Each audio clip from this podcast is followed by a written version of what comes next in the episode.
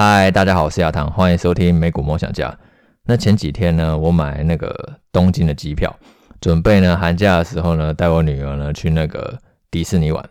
那我女儿知道以后呢，就超级兴奋，因为她上一次出国呢，也已经是二零一九年的时候，也就是疫情前嘛。那那个时候呢，她大概只有四五岁左右而已。所以呢，虽然说她对于当时出国的事情有一点印象，可是说并不是呢记得非常的清楚。其实东京迪士尼呢，她有去过，可能那时候他大概只有那个四五岁嘛，所以呢，他只有记得那种快乐的感觉，但是很多景象其实记得并不是很清楚。那他现在已经小二，他就变得更加期待出国，因为他本身也很喜欢米奇啊、米妮啊之类的东西，然后还有很多迪士尼的公主，他迪士尼公主呢背的比那个九九乘法还要熟很多，所以呢，她就是很期待说寒假的时候再去迪士尼。那我觉得呢，其实。最近呢，他就变得特别乖巧，因为他知道说寒假要去迪士尼以后，我就跟他说：“啊，那你要乖乖写功课哦。”平常我女儿她要叫她写功课是非常非常困难的一件事情，就变成说到最后都是我老婆要出马，然后呢对她又吼了，然后又骂，她才愿意开始认真写。就我觉得她跟我小时候有一点像啊，就我觉得她其实就是如果认真写的话，其实可以很快写好的。可是他变成说都要有旁边有一个人呢一直在骂他，然后督促他，然后他才会开始赶快呢把他的笔认真动起来。但是最近都不用了，最近呢就是哎，那要乖乖写功课哦，然后我们寒假才可以出去玩哦。嗯，好好好好好，那就赶快赶快认真写。然后不然就是那个，其实呢我女儿就是她本身就是她除了不爱写功课以外，她也很不爱运动，她就只爱看书而已。她就呢每天宁愿呢就是坐在那里，然后什么都不做，然后就是一直。疯狂去看的的各种书，他什么书都看，就是只要是那种从图书馆借来的，不管是学校的图书馆或是外面的图书馆，然后或者说是我们买给他，反正什么书都爱看。就我觉得他爱看书的程度呢，比我还要夸张。但是呢，他就是非常非常不爱动，所以他就长个小小只。然后呢，我们就给他安排一些运动方面的课程，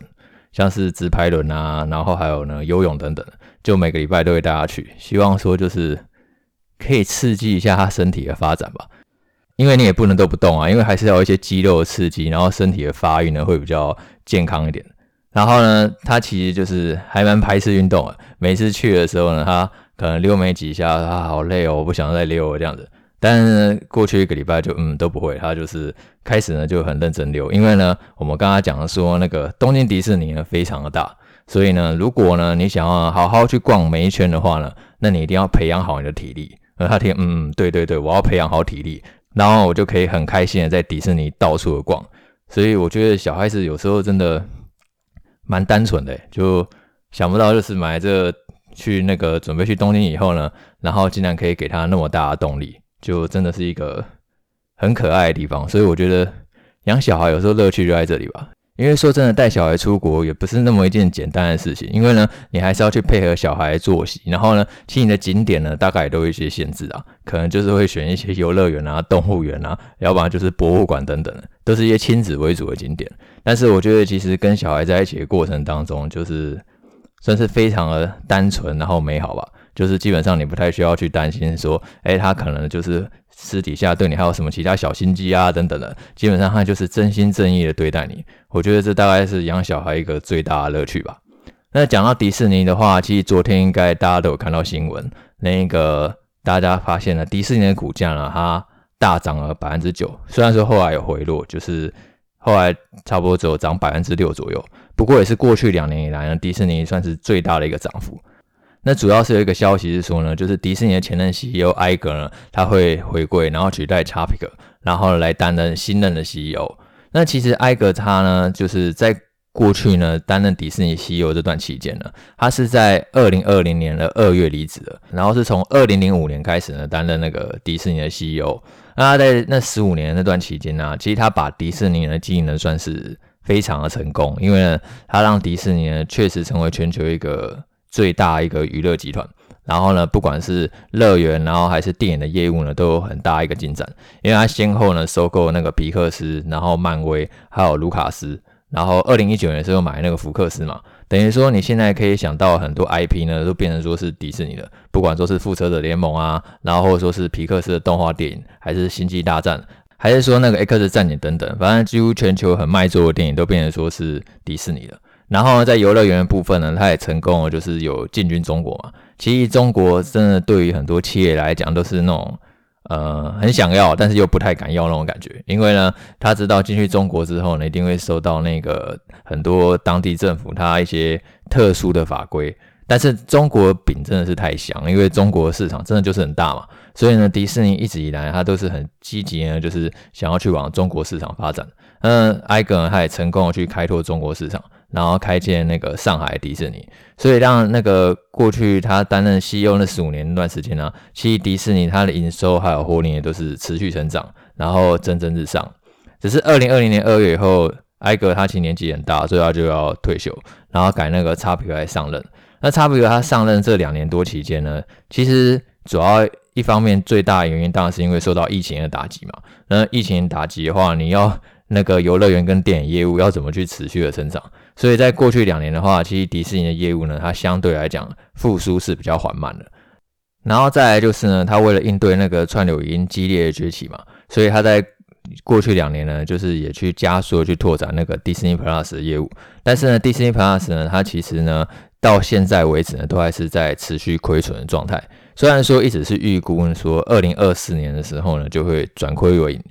可是目前来看的话，就是它的亏损确实是持续在扩大。那其实现在 Disney Plus 它目前内容上的呈现上，我自己觉得啊，它在不管在 UI 设计或者说是内容的设计上，就还是没有 Netflix 那么顺的感觉。然后前阵子它也有一些争议嘛，因为它也跟那个。黑寡妇呢去打那个官司，因为黑寡妇呢，她其实很不爽的说，她拍那个黑寡妇的电影啊，他让那个电影院呢跟 Disney Plus 它是同时上映的，那这样的话其实一定会造成说去电影院看的人一定就会变少了，所以呢他们之间就有打官司，然后最后呢才是付钱和解，就还是有一些争议在，然后现在变成说艾格他就要回归了，就是担任新任 CEO，然后原本查皮可能就要先下台这样子，那。艾格是不是就是说可以就是去解决迪士尼它现在的一些难题？呃，例如让这个迪士尼的串流业务啊，可以就是加速的去转亏盈，然后甚至呢可以赶超 Netflix。那这个可能是大家未来会比较关心的。那我觉得其实这种新任 CEO 通常啊，就是我们只评论股价的话，就是通常股价它短期会有一个庆祝的行情。就是市场有时候会期待说，新的经营层进军以后啊，那这样的话会不会对于整个营运模式呢造成一个不一样的改变？然后呢直接去推升说它营运获利呢会有一个飞跃式的提升？那这个有时候都都很难说，因为有时候可能新任 CEO 他在执行的过程当中，他还是遇到一些困难，然后变成说公司的体质呢还没有起色，但是他往往就是一个催化剂啊。好比说，之前那个星巴克那个创办人他也回归嘛，他那个创办人回归以后，就是你会发现说，其实星巴克它不仅是营收还有业务的持续的成长，诶，股价表现其实也是相对强势，甚至比大盘来说呢强势许多。所以这种经营层的变革啊，你可以当做是一个呃，对于股价潜在催化剂，它可能会让股价就是会有一个更明确的方向。因为今年以来，其实迪士尼，我相信假设大家你手上有迪士尼股票啊，你应该都会觉得说。迪士尼表现真的难鸟鸟了，那其实压抑股价有很多个因素啦。那我自己对迪士尼的长期发展啊，我觉得它那个游乐园还有电影业务没有什么问题。现在大家就担心说，这个串流业务会不会是一个那个持续烧钱的一个无底洞？因为 Netflix 它目前变成说是在那么多家串流影音业者当中啊，它是唯一可以获利的业者。所以因为 Netflix 定价比较高嘛，但是迪士尼 Plus 它现在定价真的是很便宜的。那接下来就可以看看说，那现在。迪士尼它是为了去那个提升它每一个用户的平均收入，它开始去导入广告嘛。那用户对于广告接受度到底怎么样？然后这个广告收入实际上对于串流业务会有多少贡献？那这个其实都是大家之后呢可以去持续追踪了。就如果说它串流业务搞好的话，那迪士尼的股价自然就会有所起色。那今天我还有看到一个新闻，就是巴菲特他买日本的五大商社，还有有买那个三菱集团，然后三菱集团，还有伊藤忠商事。然后跟王宏，然后还有住友商事。那如果呢有去日本玩过的话，这几个名字应该都非常可能看到，就可能在逛街的时候就可以到处看到这些招牌，就其实都是很有名的集团了。那他们就算是一个控股的公司。那巴菲特呢，他就是在最近的公告说，他们持股比例又增加。其实巴菲特投资这五家日本的商社已经很久了，是在二零二零年八月就有投资了。那现在已经二零二二年底了。那现在回头看的话，其实你会不得不佩服，就是巴菲特他的投资眼光还是蛮精准的。因为这五家商社的股价表现呢，其实都还不错。然后呢，而且呢，我觉得其实这现在呢，巴菲特又继续增加日本的持股啊，我觉得也是在暗示说，他觉得日本股市的估值其实也是比较偏低，已经来到一个合理的水位，跟那个巴菲特他买那个台积电呢，其实是类似的道理。巴菲特买台积电呢，其实就代表说他。认为那个台积电的估值已经是相对合理，因为巴菲特他的投资策略，就是遵循说他想要用合理价去持有好公司嘛，这是他最重要一个投资策略。嗯，当他去买进台积电的时候，代表说他认为现在可能半导体库存调整啊，或者说是地缘政治风险啊等等，他都已经考虑进去，他都已经知道有这样的风险在，但是他认为说这些风险已经绝大多数呢都已经反映在股价上了，所以他会愿意呢，就是现在去进场买台积电。然后，甚至如果之后台积电股价真的就继续破底，那也没有关系，他也就准备好继续接到准备，因为他知道说台积电它未来就是长期恢复成长的机会是非常非常高的。那现在巴菲特买这五大日本商社，我认为也是类似的道理。他觉得日本整个现在这五家公司的估值呢，已经来到相对合理的水位。那可能就有很多人想问，那要怎么投资日本的股票？那就我所知啊，大多数的海外券商或副委托是比较少直接提供就是购买日股的服务的。如果说要参与日本股市的话，反而都会去投资它的指数型 ETF，像是最有名的两档 ETF 呢，一档是 EWJ，然后另外一档是 DXJ。那这两档有什么差别呢？EWJ 呢，你可以想象成它就是追踪那个呃日本股市，但是它没有做汇率的避险。那没有做汇率避险的话，因为这两档 ETF 不管是 EWJ 跟 D X C 都是美元计价嘛。那大家应该知道说，今年日币呢疯狂的贬值，应该说从去年开始日币就开始在疯狂的贬值。那以今年来讲的话，今年就至少贬了超过两成。所以说，如果你还去持有美元计价那个日本 ETF 的话，就算说日本股市呢疯狂的上涨，你还是换成美元，你还是会亏损嘛。所以呢，你那个变成亏损会更大。所以今年 EWJ 就下跌百分之二十。但是实际上，日经指数呢只有下跌百分之十，那这差距百分之十六呢，就是因为日元呢它大幅度贬值的影响。所以说呢，如果你还担心说日元未来会大幅度贬值的话，那你就可以去考虑那个 DXJ。DXJ 呢，就是说它已经有帮你做好汇率的避险了，日元的波动呢，就是对你来讲呢，并不会造成太大的干扰。当然，它有一个汇率避险费用在啊，只是这个费用就是基本上还蛮小，我认为说并不用呢说。真的很在乎它这样，那像是 DXJ，因为它有做汇率避险的关系，因为美元是大幅度的走强，就日元走弱，然后美元大幅度的走强，所以 DXJ 它今年反而是上涨了百分之七。其实今年还有上涨的标的，真的是很难得的哦。就就是基本上今年几乎什么东西都跌烂嘛，你不管买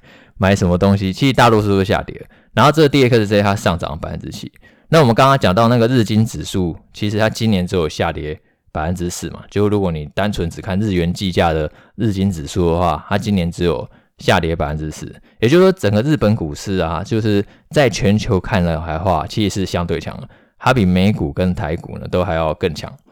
那我觉得背后原因可能是第一个就是日本股市的估值呢真的是偏低的，像是台湾股市它目前本益比大概是十倍，其实台湾也很便宜，然后呢美国呢是十六倍，然后日本呢是十二倍，也是相对便宜的。然后不管说是日本或台湾啊，其实都算是美国跟中国呢，呃，冷战之间的一个受惠者。因为美国跟中国它这个冷战，其实会是一个，我认为会是一个维持至少十年、二十年以上的一个趋势。就是说，它并不太可能是短期一两年内呢就立刻解决。那这个冷战呢，造成其中一个蛮大影响，就是说，这个供应链呢一定会重新的洗牌。就原本说，现在以前中国它是一个最大的制造工厂嘛。那现在其实呢，各家的制造工厂都已经有开始意会到说，这个美中冷战它是一个长期的趋势，所以供应链它已经一直在持续的转移。就原本说中国它可能去生产一个最低廉的产品，然后卖给全世界，那未来可能变成说，我在中国我就只留专门卖给中国的产能就好了，然后呢，其他的产能我就要撤出。因为呃，在中国生产的话，其实就有一定程度的风险在，不管是来自中国的风险，或者说是来自美国政府的风险，就会变成说这个生产其实是有很多不可控因素。所以呢，你会发现说，像是我们刚刚讲到日本表现很强嘛，今年的印度其实表现也是很好，就相对其他各国股市呢，它是相对抗跌的，因为印度呢其实也会受惠那个。呃，中国工厂啊迁移到印度这种趋势呢，所以让他说，其实对于他经济的长期发展呢是有助益的。那日本呢，我觉得其实也类似。虽然说你可能会觉得很奇怪，其实在日本生产的成本啊，一定也是会比较高的嘛，不可能会比较低。但是呢，没办法，因为现在美中冷战的关系，所以变成说供应链它未来成本是一定会提高。只是这个成本提高，就一定会有受害者跟受惠者。受害者可能就是说，你如果是消费型的大国，然后呢，就是你可能就是。必须要去忍受一个更高的商品成本，而受惠者就是呢去受惠那种供应链转移的，像是日本啊，或者说是台湾，其实呢未来我觉得都是有机会呢去受惠供应链的转移，然后再加上现在估值又比较低嘛，那开一个美股券商好处就是说，其实你投资也不单于就是限于那个美国标的啊，美国它可能有很多那种产业龙头的公司。但是呢，就是如果你今天想要去布局一些外国指数 ETF，那其实也是很激烈嘛。像我们刚刚讲到日本股市是 EWJ 或者说是 DXJ，然后呢那个印度的话有一档应该是 INDA 吧，就这几家都是比较大的。甚至你要投资台股，台股 ETF 叫 EWT，只是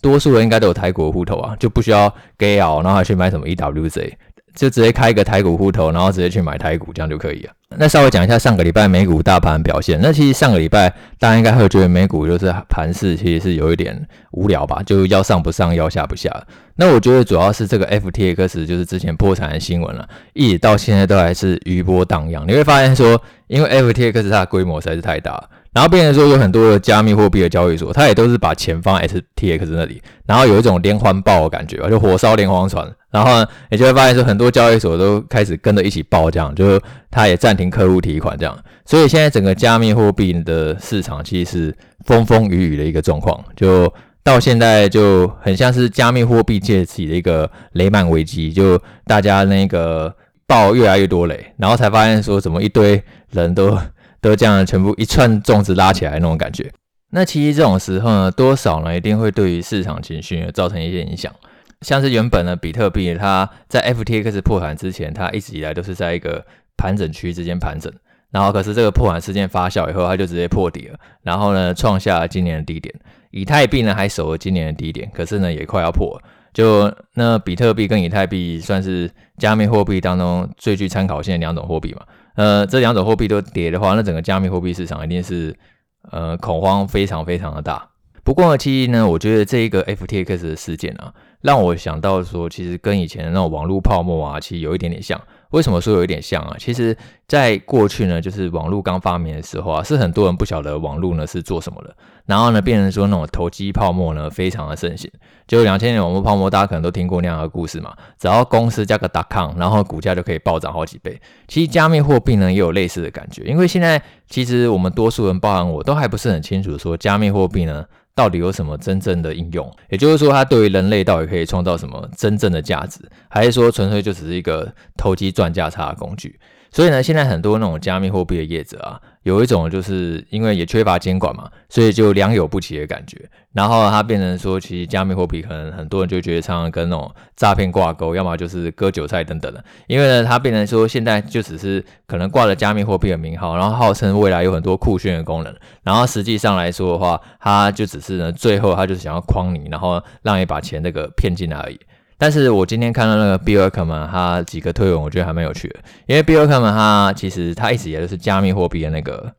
反对论者嘛，就是相信大家应该都听过巴菲特或者说是蒙格可能讲过类似的言论。因为比特币跟以太币呢，其实未来呢，就是单纯以现金流角度来看的话，它是不能产生任何价值的。因为不管像是例如你买台积电啊，或者说是买辉达，或者说是买其他公司哈，那如果这几家公司啊，它未来可以去持续的产生获利，然后持续的产生现金流，然后如果你当这家公司长期的股东，那你就可以参与这家公司未来的发展，然后呢，你自然就会分得越来越多利润。这就是其实价值投资者他会一直以来就是遵循的一个原则嘛。可是你今天持有比特币或者说是以太币，你可以得到什么价值吗？就是它未来可以产生什么金流嘛？七呢是没有了，所以呢，对于这种价值投资者来讲话，我们就会觉得说，比特币跟以太币呢，诶，它的价值其实是零。不过比尔克曼他其实也有提到说，就是经过这 FTX 破产之后啊，他反而发现说，诶，有一些加密货币的项目，是真正可以为人类生活带来帮助的，也就是说，它是可以带来价值的。那这种加密货币呢，其实就它的价值就不会是零。就是说，如果你站在那个现金流的角度来看的话，反而说，其实这一波那个 FTX 啊，它反而有一种就是把那种肮脏的事情全部揭露一次爆开的感觉。那我觉得其实这反而并不是一件坏事情啊，而且这可能更有助于说未来这个加密货币产业呢会更加透明，就应该要公布呢更多的资讯，然后反而有助于这个产业呢长期的发展。像是那个以前应该前面几集吧。我有去分享过，就是美国最大的一个加密货币交易所，它是也是唯一一家上市的交易所，叫 Coinbase。那 Coinbase 呢，它其实这个 CEO 有提到类似的看法，就是这个合法监管啊，对于那个加密货币的产业的长期发展呢，其实是很有帮助的。那最近加密货币市场非常的惨嘛，但是我看这个 Coinbase 就内部人的买卖一些记录，我觉得就很有趣的。如果你大家有去。去翻一下，你会发现说，Coinbase 的内部人啊，到现在是疯狂的在买进自家公司的股票，就是说，其实对于未来加密的产业发展呢，其实还是算蛮乐观的吧。那现在用 FTX 破完这件事情呢，就趁机扫掉那种投机分子，然后或者甚至是诈骗仔等等，那留下来的反而就是会是一个经过一波太弱留强以后，留下来的反而就会是真正的强者。就跟当时网络泡沫的时候，亚马逊的股价它也跌掉快九成哦。那你当时去看，那你当时如果用两千年眼光去看那个亚马逊的话，搞不好很多人觉得亚马逊是一家垃圾公司。但是想不到最后亚马逊它未来的故事大家都知道嘛。那我觉得这波加密货币这样太弱流强之后，留下来的其实在未来几年很有可能就是会是一个真正就是会有成为一个代表性的公司。这是我自己的看法。那今天就先大概分享到这边，那我们就下一次见喽，拜拜。